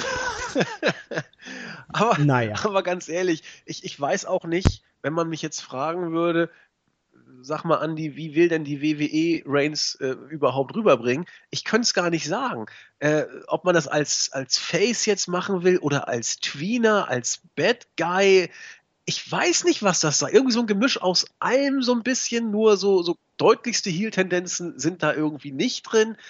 Aber ich glaube, die WWE weiß selber gar nicht genau, wie sie Reigns darstellen will. Außer, dass er jetzt the Guy sein soll. Äh, und was das bedeutet, erklärt man mir nicht. Äh, Im Sinne von gut, böse oder geht so. Er soll einfach nur der Star sein. Und das langt nicht. Ich denke, man weiß auch im Moment gar nicht genau, wo man hin will. Man möchte Nee. ihn weiter stark an der Spitze pushen, aber was für eine Rolle er wirklich einnehmen soll, Ja, ist natürlich schwierig, aber da müssen wir auch mal einfach abwarten. Ich denke, irgendwann wird da eine Charakterentwicklung kommen oder kommen müssen. ja, dein Wort in Gottes Ohr. Ich bin mal gespannt. Ja, Es ist, es ist eben, das ist jetzt das zweite Mal. Äh, Ja? optimistisch natürlich. Ne? Ja, aber das ist das zweite Mal, dass wir es jetzt sagen. Das ist bei Reigns auch von der Darstellung jetzt weder Fisch noch Fleisch. Das ist, das kann man auf vieles sagen hier in der Show heute. Er ist weder Face noch Heel, er ist einfach nur der Kerl. Ja, Was Auch immer das wenn es reicht. Ja, genau, was immer das ist. Und ja, keine Ahnung. Ist ja auch egal. Lassen wir es einfach mal so stehen. Wir haben über Reigns ja schon oft genug was ge Genau. Dean Ambrose war auf jeden Fall ziemlich gut drauf, schlenderte dann ganz lässig durch den Backstage-Bereich und traf dabei auf Stephanie McMahon. Und die sagte so, hey Dean, ja, schönes äh, Segment und alles, aber du hast heute noch ein Match. Und zwar Quelle Surprise gegen einen Gegner des Money in the Bank Ladder Matches am kommenden Sonntag. Und wer wird es sein? Chris Jericho! Yay! Du kriegst die Tür nicht zu. Und wie wurde es promoted, Andy? First time ever. Und Monday Night Raw. ja, das mag sein. ah, das finde ich schon gewagt, so einen Spruch dann da rauszuhauen. Äh, naja, das ist ja jetzt zumindest nicht gelogen und. Natürlich ist es nicht gelogen nachdem er bei SmackDown verloren hat, war ja eigentlich zu 99,9% klar, dass Ambrose das Match hier heute gewinnen wird. Das ist richtig, aber wenn ich, es gibt doch nur eine Paarung in den letzten Wochen, die wir öfter gesehen haben, und das ist Corbin gegen Sigler. Ansonsten ist das doch die Paarung, äh, zumindest für mich gefühlt, die, weiß ich nicht, die ich bestimmt nicht als First Time Ever ansehen würde, auch wenn es natürlich in diesem Fall so war. Aber ganz ehrlich, man killt diese ganze Fehde, die da war. Ja. Man hat langsam aufgebaut, man hatte zwei Pay-Per-View-Matches. Dean Ambrose hat die Fehde clean gewonnen, ganz klar und deutlich bei diesem, wie hieß es, Ambrose Asylum-Match. Genau. Und dann bringt man ohne Not nochmal ein Smackdown-Match. Das gewinnt dann auf einmal Chris Jericho wieder und hier gewinnt wieder Dean Ambrose. Ja, das Aber das Ganze mit diesem Money in the Bank, das war ja wirklich ein Hin und Her. Jeder treibt's mit jedem und jeder pinnt jeden und alle drüber, alle drunter. Ja. Jeder darf mal. Und die WWE glaubt offensichtlich, dass das eine Art und Weise ist, alle als gleich stark darzustellen. Natürlich, das ist spannend. Jeder kann jeden schlagen. Jeder kann dieses Match gewinnen, Andreas. Ja, genau. Schockierend. Man könnte auch sagen, was interessiert's mich? Dann sind doch eh alle durchschnittlich, wenn jeder da jeden schlagen kann. Und das ist, das ist auch, finde ich, der Punkt, weil, oder, oder ein Punkt vielleicht, dass, sie wirklich alle gleich sind. Und sie sind nicht alle gleich tolle Superstars, auch wenn uns Carsten Schäfer jeden Donnerstag genau so was erzählt und Manu das dann auch vorbildlich äh, unterstützt. Aber ich weiß nicht, ob man sich damit so einen Gefallen tut. Naja. Es ist wie es ist. Nein, macht man nicht. Nein. Oh, Elfmeter sehe ich gerade für, für, für Rumänien. Ähm, ich mach mal weiter. Ich, oh, der Schiedsrichter läuft jetzt um Kreis, um Ball im Mittelkreis. Jetzt äh, der Schiedsrichter? Ja, der war ein bisschen behindert, aber jetzt, jupp, souverän verwandelt. Ja. Bombensicher. 1-0. Tor. 1-0 habe ich mir gerade angeguckt. Weiter geht's. Weiter geht's. Für Rumänien, ey, schockierend. Ja. Schweiz war am Drücker vorher. Zweites Match nach einer gefühlten Ewigkeit und wir hatten Paige gegen Charlotte in einem Non-Title Singles Match. Dana Brooke war ringside, Becky Lynch und Natalia kommentierten dieses Match mit. Ach, ist das nicht herrlich, diese Gastkommentatoren, wie selten wir sie im Moment haben. Naja. Und ja, weil die Knock, äh, Knockouts, sage ich jetzt schon, oder Diven, ich bin schon ganz durcheinander, die Athletinnen, die Superstars, so, das ist, glaube ich, der richtige Term aktuell, Superstars, die weiblichen Superstars, im Moment ja so eine Bedeutung haben und so viel Zeit bekommen, waren das ja auch wieder 2 Minuten und 30. Es gab Zwist außerhalb am Ende gewann Page nach dem Rampage in 2 Minuten und 30. Hat damit Charlotte zum zweiten Mal besiegt. Wir vergessen einfach mal, dass sie in, äh, vor wenigen Wochen bei SmackDown gegen Dana Brooke verloren hat. Dürfte dann wahrscheinlich nächsten Monat bei Battleground ein Titelmatch bekommen. Und ja. Hm. Damit hat man dieses Tag Team Match für den kommenden Sonntag phänomenal gehypt. also man kann. Da bin ich jetzt richtig, richtig red hot drauf. Ja, Glückwunsch. Man kann. also, ich fand das eigentlich fast interessanter, was Backstage war, aber da kommen wir gleich dann drauf zu. Das Match hat, äh, so sollte man uns das ja auch weiß machen, so wollte man es uns weiß machen, hat ja äh, Page nur gewonnen, weil es zu Missverständnissen kam zwischen Charlotte und Dana Brooke. Dana hat das, es war richtig geil, wie ein, ein gegnerischer Tag-Team-Worker hat, hat Dana Charlotte ja in den Ring zurückgerollt. Das war richtig mit Schmackes, wo ich dachte, oha, das, äh, wenn man seinem Partner helfen will, macht man das vielleicht ein bisschen anders. Dann, Bei Del Rio gegen Owens später. Genau. Und dann kam ja der, der äh, Rampage gleich, als, als Charlotte wieder drin war und hat sie dann verloren. Äh, gut, das ist jetzt kein, natürlich er war clean, aber er war trotzdem nicht, äh, ohne fremde Hilfe, in Anführungszeichen, auch wenn es gerade das Gegenteil bewirken sollte. War clean, aber nicht sauber. Genau, schön, so, so kann man es vielleicht sagen. Äh, ja, wer es braucht, auch dass, dass, dass, dass äh, Nettie und, und Becky am Ring waren, das, ja, gut, musste jetzt nicht sein. Also, war jetzt auch nicht schädlich. Ist aber ein bisschen schwierig einfach, weil Becky mit ihrem Akzent da ein ja. bisschen immer untergeht und Natalia hat einfach nicht das Charisma, um da zu glänzen, wie beispielsweise hinter ein Kevin Owens. Und wenn ich dann Byron Sexton wieder höre, da juckt mir einfach die Faust so dermaßen. Ich habe da ein Kribbeln drin, das glaubst du gar nicht. Äh, doch, du hast es ja schon ab und zu zart angedeutet. Auch später, als Owens wieder dabei war. Oh, wir sind ja nicht weg. Oh, du hast deine Meinung, aber ich mag dich nicht. Boah, ey, wie ein kleines bockiges Kind ist der da.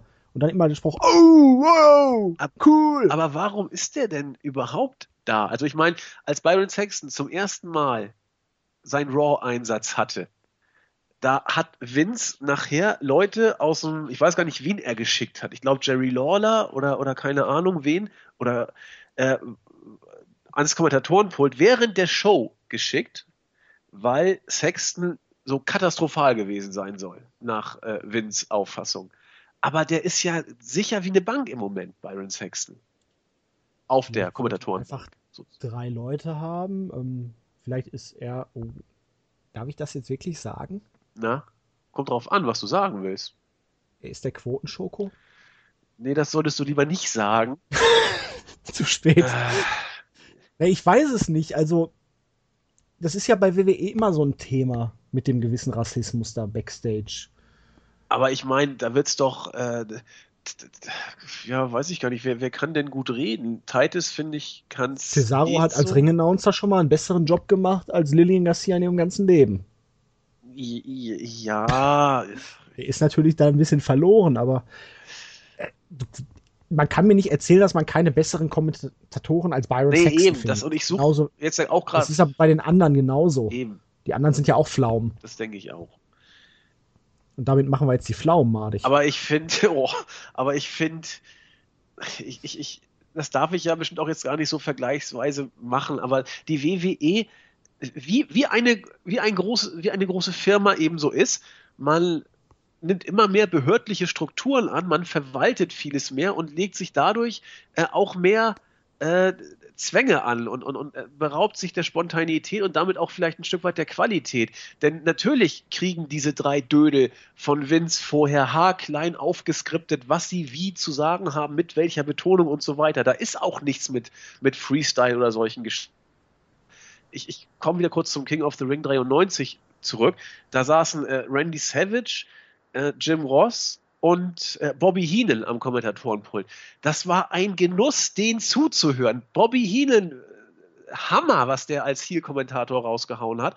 Und wenn du dann diese äh, gleichgemachten, an Skript gefesselten Dödel hörst, dann, ich meine, das, das ist doch auch für Zuhörer nicht wirklich spannend.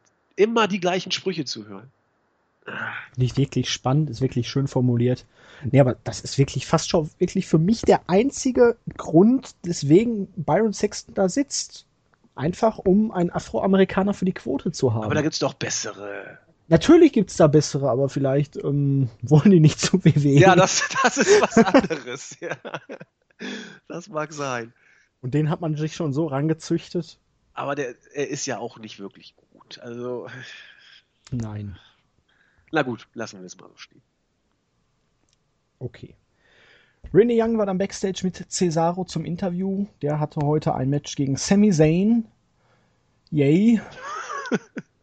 und bevor Cesaro irgendwas sagen konnte, kam Zayn hinzu und meinte, ach, darf ich nicht auch meine Meinung hier abgeben?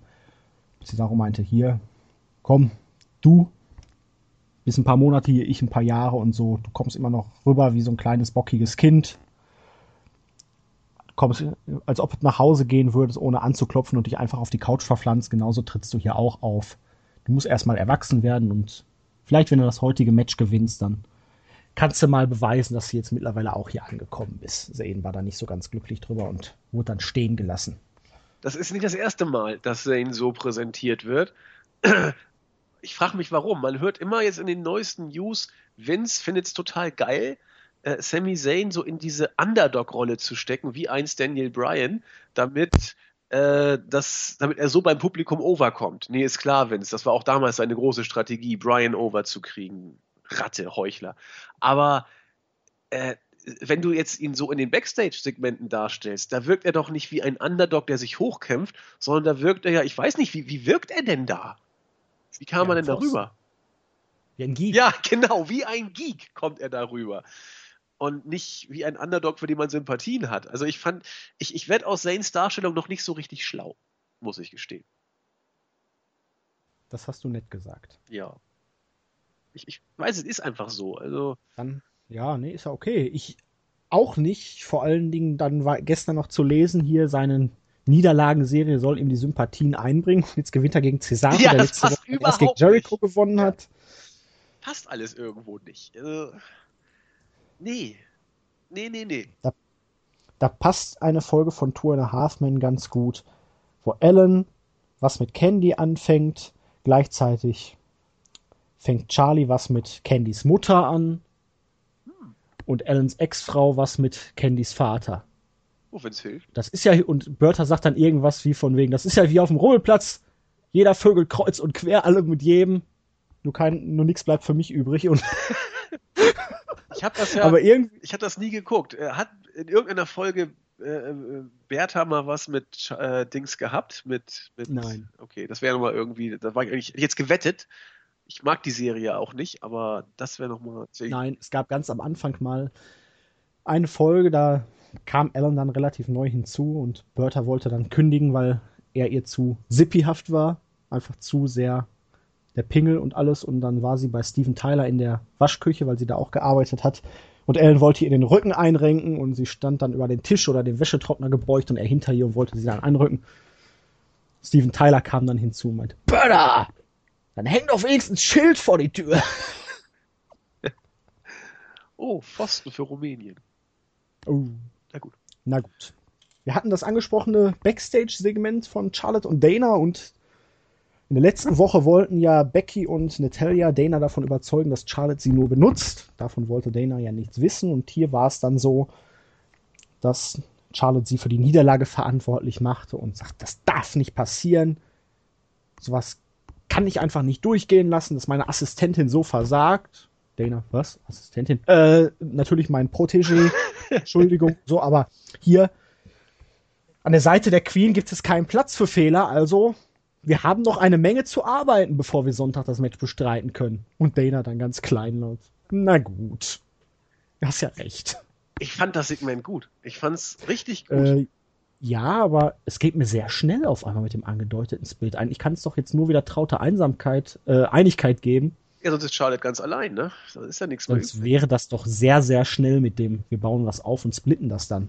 Ja, viel zu, auch generell haben wir, glaube ich, auch äh, nicht nur einmal erwähnt, dass, dass Dana ja doch äh, noch relativ frisch ist fürs Main Roster, aber ähm, jetzt sie zu splitten und sie auf eigene Füße zu stellen, das ist ja noch schlimmer, in Anführungszeichen, als sie an der Seite von Charlotte hochzuziehen, wo sie ja erstmal ein bisschen aus dem, äh, aus dem Visier der Öffentlichkeit, zumindest was das Wrestlerische angeht, ein bisschen wenigstens raus ist.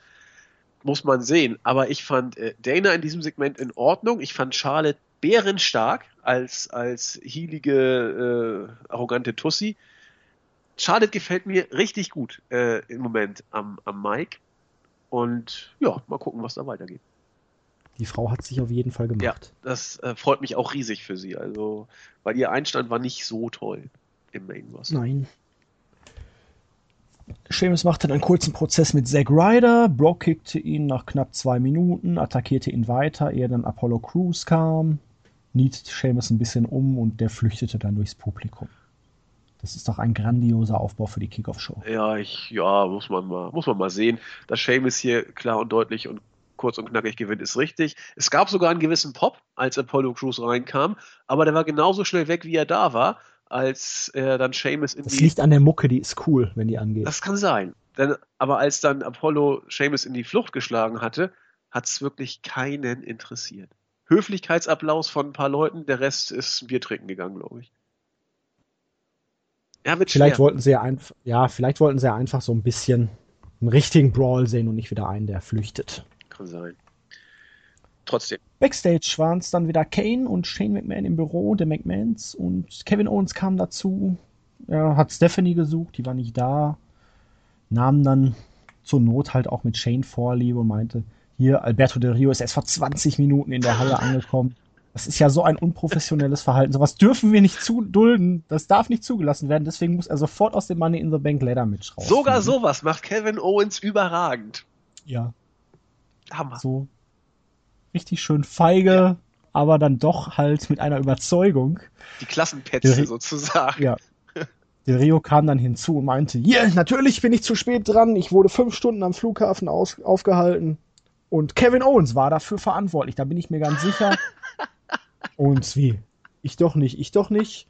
Ähm, sie brüllten sich dann auf Spanisch und auf Englisch und auf Französisch an.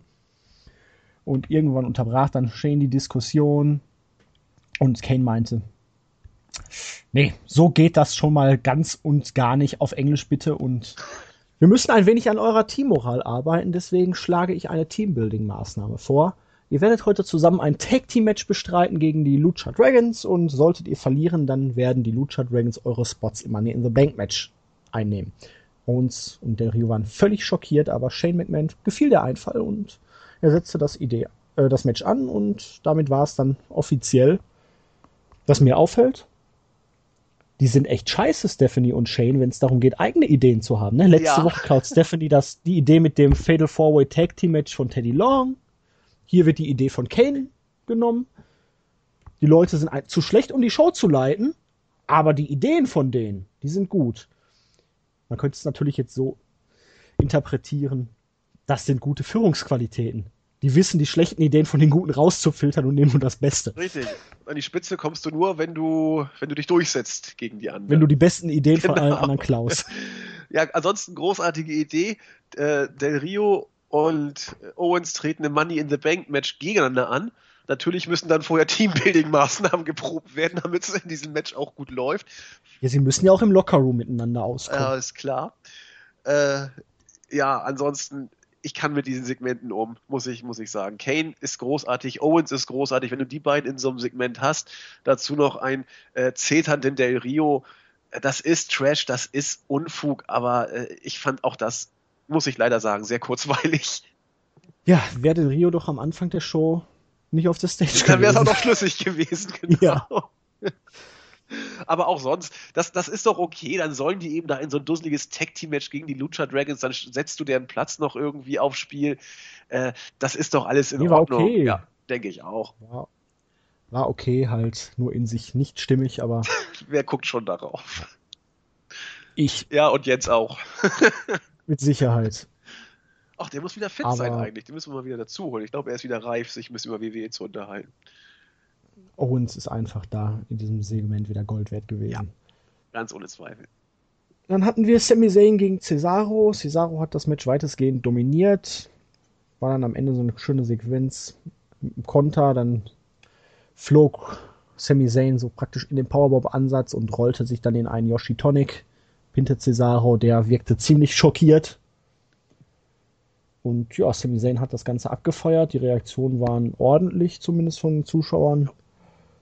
Und wir hatten es mal wieder zwei Leute aus Money in the Bank Match gegeneinander. Jeder gewinnt gegen jeden. Ja, sind wir mittlerweile gewohnt. Nichts Besonderes. Nee, und das ist, finde ich, auch ein Aspekt, der vielleicht ein Thema werden könnte. Das Match war nicht schlecht. Es war sogar stellenweise richtig gut. Das Finish ist ja Hammer. Der äh, Rolling Yoshi äh, Tonic, der gerade bei den beiden, das, das sieht ja, das sieht ja aus wie gemalt, äh, wenn, wenn Sane den ausführt. Die, die beiden sind auch sind abgestimmt, das sind auch zwei ganz große Techniker. Blöd nur, äh, wenn du selbst so ein Match so aufnimmst, wie du es gerade dargestellt hast. Und das ist auch nachvollziehbar, dass man es so aufnimmt. Ein richtig gutes Match interessiert eigentlich kaum jemanden, weil äh, es nichts bedeutet. Weil es nur ein Money in the Bank, man setzt wieder Leute gegeneinander, die eh Sonntag gegeneinander antreten, um dieses Match zu hypen. Äh, da, damit lockst du kaum noch jemanden hinterm Ofen vor, obwohl es eigentlich gut ist. Zumal die beiden ja wirklich eine phänomenale Match-Serie ja. bei NXT haben. Ja, also. das ist, ja. Das ist dann halt immer noch ein bisschen im Hinterkopf. Eigentlich echt ein Genuss, die beiden im Ring zu sehen. Schade. Es war dann Zeit für das große Vertragsunterzeichnungssegment zwischen AJ Styles und John Cena. Michael Cole stand im Ring und hat erstmal John Cena begrüßt. Oh, der hat dann ein bisschen Stuss erzählt, hat es aber geschafft, AJ Styles recht gut zu hypen. Von wegen, seit 15 Jahren will jeder dieses Match sehen. 15 Jahre hat man ihm bei WWE gesagt, du gehörst hier nicht hin, es reicht für dich nicht und jetzt ist er endlich da und er war immer der größte Star außerhalb, während Cena der größte Star hier drin war. Und seit Shane McMahon jetzt die neue Ära angekündigt hat, hat Styles auch endlich seine Chance bekommen. Und jetzt werden zwei Superstars aufeinander treffen, die auch keinen Titel brauchen, um Champion genannt zu werden. Alleine um da schon mal einzuhaken, bevor es Ja, genau. Geht. Lass uns mal einhaken, genau. Das war ja ein inhaltlich so gequälter Dünnpfiff. Das ist ja überhaupt nicht zu fassen. Vor 15 Jahren war John Cena noch im Entwicklungsbereich. Vor 15 Jahren war AJ Styles noch ein absoluter No-Name in den Indies. Und wenn man seit 15 Jahren nicht erkennt, dass AJ Styles hier der große Star ist, während es alle anderen erkennen, was sagt das dann über die Führungskräfte der WWE aus? Man hat jetzt hier selbst gesagt, die Führungskräfte der WWE sind absolute Nulpen, weil sie es 15 Jahre nicht erkannt haben, dass AJ Styles ein großer Draw ist. Ja, oder. Und ja. dazu kommt noch, bevor du das sagst, seit Shane McMahon hier ist. AJ Styles ist seit dem Royal Rumble hier. Shane McMahon kam kurz vor WrestleMania. Da stimmt Leute, nicht. fickt euch. Ich find's. Man kann es auch anders sehen, die, diese ganze Sache, und es wird dadurch aber nicht besser. Man kann auch sagen, 15 Jahre lang hat Styles alles versucht, um in die WWE zu kommen, aber es hat einfach nicht gereicht. Styles, Du warst einfach nicht gut genug. Jetzt hast du es gerade mal so geschafft. Auf der Zielgeraden deiner Karriere, ja, jetzt bist du würdig, in die hohen Wein der WWE aufgenommen zu werden. Ring of Honor, PWG, New Japan, alle Promotions wurden ja live genannt auch noch. Da, Nein, klar. TNA nicht. Bitte? TNA, TNA aus Prinzip nicht, genau.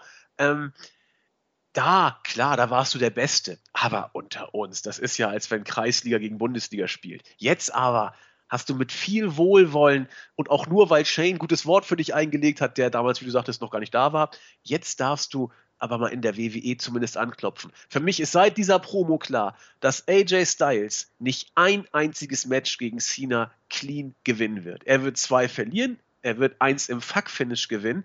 Ganz einfach deswegen, weil Styles der Repräsentant dieser anderen Ligen außerhalb der WWE ist und man wird John Cena nicht gegen Styles verlieren lassen, weil dann würde man ja sagen, äh, außerhalb der WWE wird auch noch gut gewrestelt. Ganz, ganz sicher. Boah. Das ist für mich das Todesurteil für Styles gewesen, diese Promo. So hundertprozentig davon, dass es so intensiv wird, bin ich nicht überzeugt, aber es ist ja auch in gewisser Weise hier, wenn man zwischen den Zeilen liest. Er war 15 Jahre nicht gut genug, um überhaupt einen Job in der WWE genau. zu kriegen. Und jetzt ist er auf einmal gut genug, dass das Match gegen John Cena eines der größten aller Zeiten wird. Ja, das ist natürlich auch äh, Zwischen nicht gut genug für WWE Undercard hin zu einem absoluten Topstar. Äh, Passt nicht so, ne? Der Quantensprung. Nicht so ganz. Ja, ich bin gespannt. Abgerechnet wird zum Schluss, Julian. Wenn wirklich Styles genau. John Cena in einem Match clean besiegen wird, dann bringe ich im Sommer, wenn wir uns treffen, einen Kasten Bier mit. Schauen wir mal. Auf jeden Fall bat dann John Cena Michael Cole den Ring zu verlassen, denn diese Vertragsunterzeichnung wird anders ablaufen. Wir wussten auch am Ende warum. Es ging kein Tisch zu Bruch. Aber Styles kam dann heraus, allein. Und ja, er wird am Sonntag natürlich wiederholen, was er Cena vor zwei Wochen schon angetan hat, denn You can see me. Es gab dann einen lauten Pop. Und Styles fragte dann hier, weil da zwei Verträge auf dem Tisch lagen, wo soll ich denn eigentlich unterzeichnen? Und Cena meinte, hahaha, ich bin ja clever. Ich habe hier zwei Verträge vorbereitet. Einen für ein Singles-Match zwischen AJ Styles und John Cena und ein weiterer für ein Singles-Match zwischen AJ Styles und John Cena mit dem Club bei Styles in der Ecke. Und unterzeichnest du den Vertrag mit dem Club, dem Bitch Club, dann bist du der Anführer des Bitch Clubs, ganz klar. Oder unterzeichnest du den John Cena gegen AJ Styles ganz alleine? Dann kannst du endlich beweisen, dass du wirklich der große Kerl bist, für den du dich immer hältst und was du hier auch jedem erzählst. Dann kannst du beweisen, dass du nicht nur ein kleiner Typ aus den Indies bist. Und hier und da. Und Styles wurde dann sauer und meinte, dass er John Cena besiegen wird. Es gab dann von John Cena noch ein paar ganz, ganz schlechte Witze und Wortspiele. Und Styles unterzeichnete den Vertrag für ein reines Singles-Match ohne den Club. Es gab einen Stare-Down. Styles wirkte siegessicher, John Cena auch. Und bei mir stellte sich die Frage auf, was passiert denn, wenn der Club trotzdem auftaucht? Ja, ich bin mir sicher, dass er auftauchen wird. Also, und dann?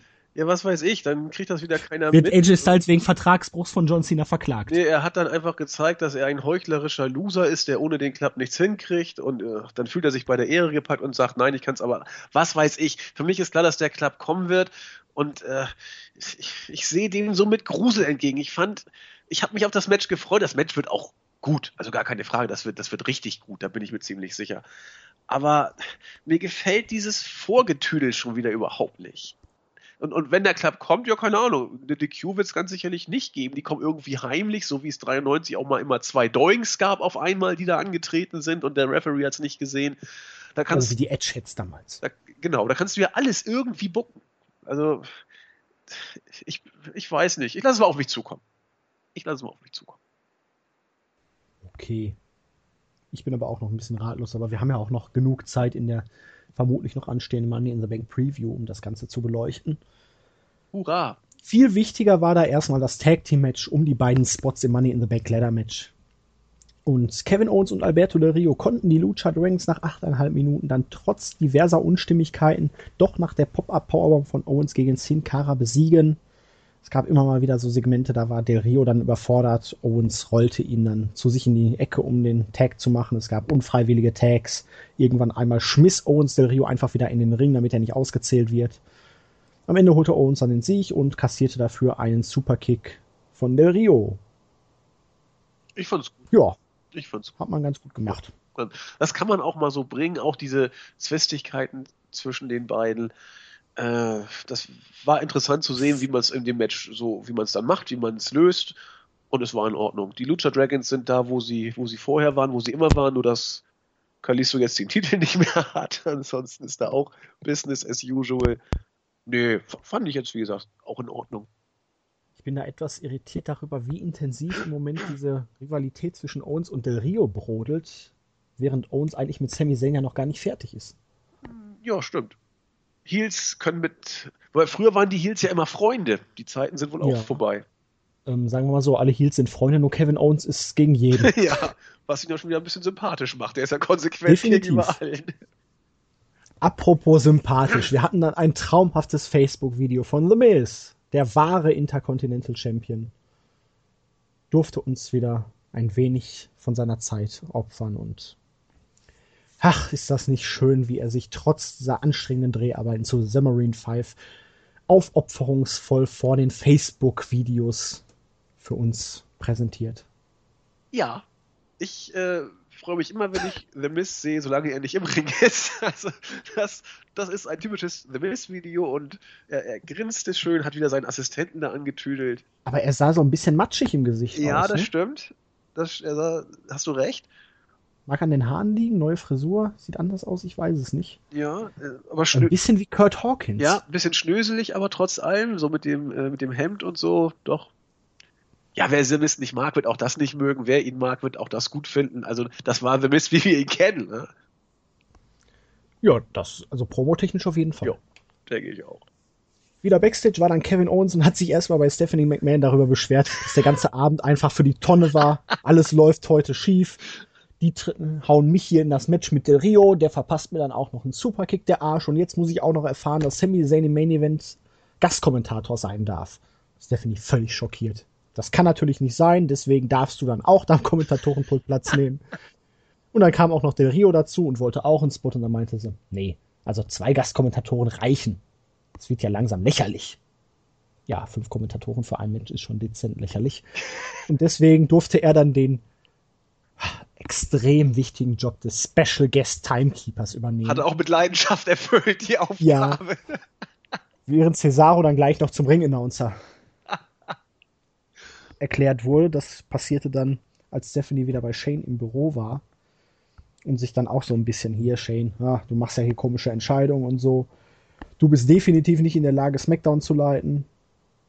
Und Kane ist es auf jeden Fall auch nicht. Beide sind sich einig, nein. Kane meinte dann, ach Shane, bist du immer noch sauer da, weil ich deine Eier damals ein bisschen rösten wollte? Nein, nein, das ist alles hinter uns, das hat damit gar nichts zu tun. Ja, und dann Kane war ein bisschen enttäuscht. Und zog ging er von dann, an. Ja, und Shane meinte dann, ja, also Schwesterchen, du hast das alles nicht im Griff. Raw werden wir weiterhin zusammenleiten, aber ich werde SmackDown alleine machen. Ja. So langsam kommen die Spannungen bei den beiden auf. Ne? Die traute Zweisamkeit bröckelt ein wenig. Aber sie machen das gut, finde ich. Also. Ja, immer mit einem Grinsen. Ja, genau. Ich kann es mir angucken. Stephanie und Shane ist tausendmal besser als Stephanie und Hunter. Das, äh, da bleibe ich bei. Man kann schmunzeln. Die beiden wirken teilweise auch ganz süß zusammen. Das, nein, ich, ich kann damit gut um derzeit. Auch wenn Für SmackDown wurde dann angekündigt: Six-Man Tag Team Match. Dean Ambrose, Sami Zayn und Cesaro gegen Chris Jericho, Alberto Del Rio und Kevin hm. Owens. Ah, Entschuldigung. Bezog sich auf das Match. Unken, aber es kommt mir so vor, als hätte ich dieses Match schon mal gesehen. Das ist scheiße. Was, ganz ohne Spaß. Meine Fresse. Du hast das alles schon mal irgendwann gesehen in den letzten äh, zwei Wochen. Mehrfach. Wer will dann dieses Money in the Bank Ladder Match noch sehen? Na gut, jetzt bin ich ja erst recht gehypt, aber nee, ach, geh mir weg mit dann Smackdown. Bleib gehypt. Geh mir weg mit Stay hyped. Smackdown ist scheiße. Apropos Scheiße. Du bist aber der Mann der Überleitung heute. Gute Güte. Ich sage es dir. Die Ansetzung des Main Events war ja auch nicht besser, aber Nein. ich muss sagen, Cesaro hat einen fantastischen Job als Ringannouncer gemacht. Mit völliger Überzeugung, einem guten Hype da drin. Das war schon recht anhörbar. Und wir hatten ein Match zwischen Dean Ambrose und Chris Jericho. Es gab zwischendurch immer mal Zwistigkeiten zwischen Sami Zayn und Kevin Owens am Kommentatorenpult. Der Rio lief zwischendurch mit einem Hammer und einem Stuhl durch die Gegend. Auch Cesaro stolzierte in seinem Anzug darum. Zayn und Owens keiften sich sehr viel an. Byron Sexton und Michael Cole und vor allen Dingen Sexton waren ein Opfer von Owens, der die beiden mal extremst niedergemacht hat, was ich herrlich fand, wo ich mir dann zu vor Augen geführt wurde, wie scheiße Byron Sexton noch eigentlich ist. Und am Ende gewann Dean Ambrose clean nach dem Dirty Deeds gegen Chris Jericho. Quelle Surprise. Ein großer Brawl brach aus. Als erstes rannte Kevin Owens in den Ring, um glaube, Ambrose war es, zu verprügeln. Dann kam Sami Zayn hinzu, der kassierte einen Backstabber von Del Rio. Dann kam auch noch Cesaro mit einem Flying Uppercut angeflogen. Sami Zayn stieg dann aufs Turnbuckle und Baron Sexton meinte, oh, was macht er denn da jetzt? ähm, vielleicht springt er da runter. Könnte also möglich sein. Der am Rande. Und als alle dann kaputt waren, kletterte Chris Jericho die Leiter hoch, hang den Koffer ab und trotz Niederlage stand er am Ende, feiern ganz oben, 50-50 at its best, Rawging of Air und wir sind gehypt. Mm, ja, geht so. Und guck mal, Chris Jericho, der hatte sogar im Backstage Fallout Interview immer noch den Koffer. Was ist denn jetzt eigentlich, wenn er den Koffer einfach behält? Ja, dann hast du ein Problem. Ist da der Kontrakt schon drin, der Vertrag? Ich weiß es nicht. Keine Ahnung. Kann ja einfach sein, dass er dann, äh, weiß ich nicht, vor der Show Backstage auf einmal Roman Reigns umhaut am kommenden Sonntag. Und eincasht. eincasht vor dem Money in the Bank Match, weil er hat ja den Koffer gehabt. Also ist doch, kann doch passieren. So wie die WWE sich derzeit präsentiert, würde ich auch das nicht ausschließen wollen, ganz ehrlich. Denn diese ganze Show bewegte sich ja auf einem äh, selbstparodierenden Trash-Level, wie, wie man es äh, in dieser sag ich mal, Häufigkeit bei einer Raw-Show ja schon ewig oder lange nicht mehr gesehen hat, da war ja fast die ganze Show eine Selbstverarsche. Ich, ich mag sowas ganz gerne, weil du kannst die WWE derzeit einfach auch nicht anders präsentieren als sich selbst verarschend. Äh, von daher, warum nicht? Dann macht Jericho eben mittlerweile sowas. Ist ja eh alles äh, Kasper der Theater derzeit. Och, es wird mir ein Lächeln entlocken da könnte man schon fast den Vergleich zu Lucha Underground ziehen, dass man sich da was abgeguckt hat, weil da war ja auch erst vor einigen Wochen hier dieses Match um den äh, ah, Gift of the Gods Championship, der ja dann auch ein Titelmatch garantiert. Und da ist es dann am Ende nur, wer die Medaillen in den Gürtel einfügt, der nimmt an dem Match teil. Und da Chavo Guerrero ja vom Cage den, die Medaille geklaut hat und dann die Medaille eingefügt hat, durfte er an dem Match teilnehmen. Hat ihm nicht viel geholfen. Eine Woche später wurde er dann vom Cage zerstört und ihm den Titel wieder abgenommen. Aber das ist eine andere Geschichte, genau. Man könnte meinen, WWE hätte Lucha Underground geguckt. Wenn sie es so machen. Ich bin mir auch sicher, dass sie es auch verfolgen. Stark ich bin mir aus. aber auch sicher, dass es nicht so kommt. Da bin ich mir auch äh, sehr sicher. Aber das würde ich, um ehrlich zu sein, sogar feiern. Ja. Wenn Chris Jericho den Koffer behält und dann irgendwo am Sonntag direkt noch vor dem ersten Match Roman Reigns mit dem Ding niederprügelt, dann irgendwie in den Ring zerrt, einlöst, mit dem Titel gewinnt. Kein Problem, also gehe geh ich mit. Das wäre mal endlich mal wieder was Überraschendes. Eine schockierende Wendung. Dann würde ich auch wieder daran glauben, dass Vince Russo wieder einen Job im Business hat. Ich wollte gerade sagen, da müssen wir uns über andere Leute mal Gedanken machen mittlerweile wieder. Ach Gott, schauen wir mal, was soll's. Also, ich fand. Es wird wahrscheinlich Fahrt enden. John Cena wird clean gewinnen, Roman Reigns wird clean gewinnen. Ja, also solange Owens den Koffer holt, ist mir alles wurscht. Also ich, den holt wahrscheinlich der Albert vom Fluss. Das, um das Ganze abzurunden. Das kann natürlich sein. Also ich, Schockschwere Not. Du fandest die Show ja scheiße, ich fand sie so schlecht nicht. Äh, ich habe nicht gesagt scheiße, ich fand sie. Natürlich hast du scheiße gesagt bei der Vorbesprechung. Das zählt doch nix. Habe ich das wirklich ja, so doch, deutlich ich fand gesagt? sie so scheiße. Aber nicht, ich fand sie ganz gut. ähm, ich fand sie bis auf einige wenige Sachen fand ich sie nicht so gut.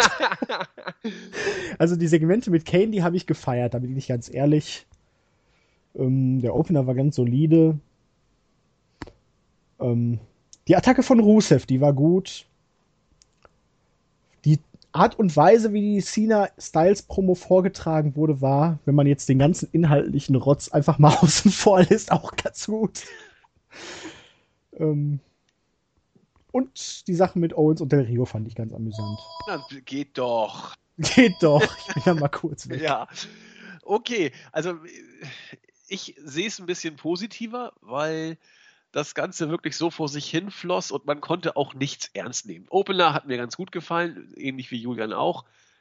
Äh, Kane war für mich der Star der Show, aber auch sonst am Mike, das haben wir ja auch eben schon gesagt, war Charlotte hat mir gut gefallen, die äh, Authority ist es ja nicht, also Stephanie und, und Shane fand ich am Mike gut. Äh, Kevin Owens steht eh über allen. Ich weiß nicht, ob ich Charlotte gerade genannt habe, dann wiederhole ich mich da eben nochmal. Das war alles in Ordnung. Auch die Art und Weise, dass die WWE sich sowas von, von nicht mehr ernstzunehmenden Trash-Schrott buckt, finde ich sehr sympathisch, denn das geht eins in eins oder Hand in Hand mit den Ratings, die gnadenlos abstürzen. Warum soll man dann noch versuchen, sich als eine seriöse Show zu präsentieren? Dann kann man auch irgendeinen Firlefanz durch die Gegend bucken und sich selbst zu irgendwelchen Kasperfiguren machen. Das wird hier konsequent gemacht und verdient meinen absoluten Respekt. Äh, interessant fand ich, wie gesagt, die, die Promo von, von Styles und Cena. Ich bin, ich bleib dabei. Für mich ist das äh, letzten Endes das Todesurteil für AJ Styles. Der wird in der Serie, also ich glaube, er wird so abstinken gegen John Cena wie äh, Bray Wyatt 2014. Das einzige Match, das er gegen John Cena gewonnen hat, war bei dem unvergessenen Extreme Rules Steel Cage Match, wo dann nachher irgendwie so ein kleines Kind äh, auftauchte und mit einer Stimme, als ob er Al Alkoholiker seit, ach Gott, der war ja erst zehn, also, keine Ahnung, äh, seit, Ach, da wäre eine Erinnerung. You've got the whole world. Cena kriegt einen Herzinfarkt äh, äh, und, und äh, Bray Wyatt äh, macht die Sister Abigail und gewinnt. Ein Finish zum Fremdschämen. Danach hat Bray Wyatt alles verloren gegen John Cena und genau so wird es bei Styles auch laufen. Ich sage es hiermit voraus, wenn ich falsch liege, Asche auf mein Haupt. Aber so wie äh, die Indies und Styles dargestellt worden sind, bleibe ich dabei, dass die WWE hier ein Exempel statuieren will und auch eigentlich muss. Wenn Styles hier den Star der äh, WWE schlägt als Indie-Guy, äh, das wird nicht passieren. Gut. Dann lassen wir es dabei für heute. Ja, aber ich will. Hast du noch irgendwas mitzuteilen? Ja, ganz viel mitzuteilen. Einmal äh, habe ich wieder eine spannende Redensart. Welche habe ich denn? Oh ja, das ist, das äh, hat, glaube ich, jeder schon mal gehört. Ein Damoklesschwert über sich haben. Ja, da hat man ja immer Angst, dass man gleich aufgespießt wird. Genau, so, so sieht's aus. Und Damokles, also das, das wissen, glaube ich, auch einige, äh, ist ja ein äh, Günstling gewesen des Tyrann Dionysos I. Andere sagen, es sei Dionysos II. von Syrakus gewesen. Und äh, Dionysos hat immer seinen Herrscher so ein bisschen, äh, Dionysos Schwachsinn, Damokles hat immer seinen Herrscher Dionysos um dessen Macht und äh, Glück beneidet und immer so ein bisschen gegen angestänkert. Und er sagte Dionysos, pass mal auf, ich werde dir mal zeigen, wie vergänglich äh, Glück und Gesundheit sein kann und wie schnell alles vorbei ist. Und hat ihn bei einem üppigen Mal an den Tisch gesetzt, gefesselt und an einem seidenen Faden dieses Schwert über Damokles aufgehängt, um ihn zu lehren, wie kostbar doch das Geschenk des Lebens sei und wie schnell alles vorbei sein kann. Insofern, das war die Erklärung des Damokles-Schwerts und damit gehe ich nahtlos über zu den Grüßen. Ähm, sehr ausführlich auf die Pinwand geschrieben hat äh, der User Wolf Bong. Der wird dadurch auch, dafür auch herzlich gegrüßt. Skeet, Luke Geld, das mit dem Theme konnten wir leider nicht möglich machen. Nico Balor, MK0308 und irgendwas, da sollte ich jemanden grüßen. Ich habe leider vergessen, wen oder was. Bitte nochmal schreiben, das hole ich dann nach. Chris Camora und von YouTube, großartiger Name, Mr. Benzin, der äh, auch wohl schon lange dabei ist und äh, auch ausführlich geschrieben hat. Und David äh, Brenitsch, glaube ich, der ganz begeistert war, dass ich die Beginner zitiert hatte. Das, oder warte mal, von der, doch einen von der Startseite wollte ich auch noch, den habe ich extra mir rausgesucht. Äh, genau, Heel J. Styles, der letztes Mal, das erste Mal uns kommentiert hat und uns bereits seit anderthalb Jahren zuhört. Äh, bedanken tut er sich allerdings nur bei JME. Trotzdem äh, grüßen wir ihn dennoch. das war. Ne, ne, ne. grüßt dich nicht. Ja, wen grüße ich denn dann heute mal? Ich grüße den Mantis, du armer Kerl. Tut mir leid. Aber da müssen wir alle durch. Leben ist scheiße. Ja. grüße ich mal noch den Eagle Whiskey, den. Ach, wie heißt er denn jetzt hier? Den Chiffy, den Old Dirty Rocker. Genau. Oh, den Razor und den Nexus, weil er in Urlaub fährt. Dann habe ich noch ein Zitat vorbereitet. Irgendjemand, ich weiß jetzt gerade nicht mehr welcher es war, fragte mich, ob ich auch auf Schlimmer und Ewig kenne. Kennst du auf Schlimmer und Ewig? Sicher. Mit Mr. Floppy? Sicher. Dann möchte ich heute ein Zitat von Mr. Floppy über Drew Barrymore bringen. Falls du zuhörst, Drew, ich nehme dich. Ich frage mich nach deiner Familie, deiner Vergangenheit, deiner Sauferei. Es wird Zeit, dass du von einer neuen Droge abhängig wirst. Mir. Aha. Er war doch Sinne, leicht abhängig von Drew Barrymore so ein bisschen, ne? So leicht auf sie ja. fixiert. Ja, ja, das äh, kam immer so. Dezent. Aber Gott sah die Tochter geil aus. Meine Fresse. Ja, das war herrlich. Mr. Floppy war episch immer. Ja, für mich war. Es gab ja, glaube ich, auch genau 100 Folgen davon. Für mich war Mr. Floppy immer das Einzige, was mich in der Serie genervt hat. Wuh! Wuh! Na gut. Der arme Kerl, der kam nie aus dem Keller raus. nee, das stimmt. Damit sind wir durch, Na ne? Gut. Da sind, sind wir durch, würde ich sagen. Und in diesem Sinne machen wir dann Schluss für heute. Und wir hören uns mit Sicherheit die Tage dann wieder. So sieht's aus. Tschüss. Tschüss.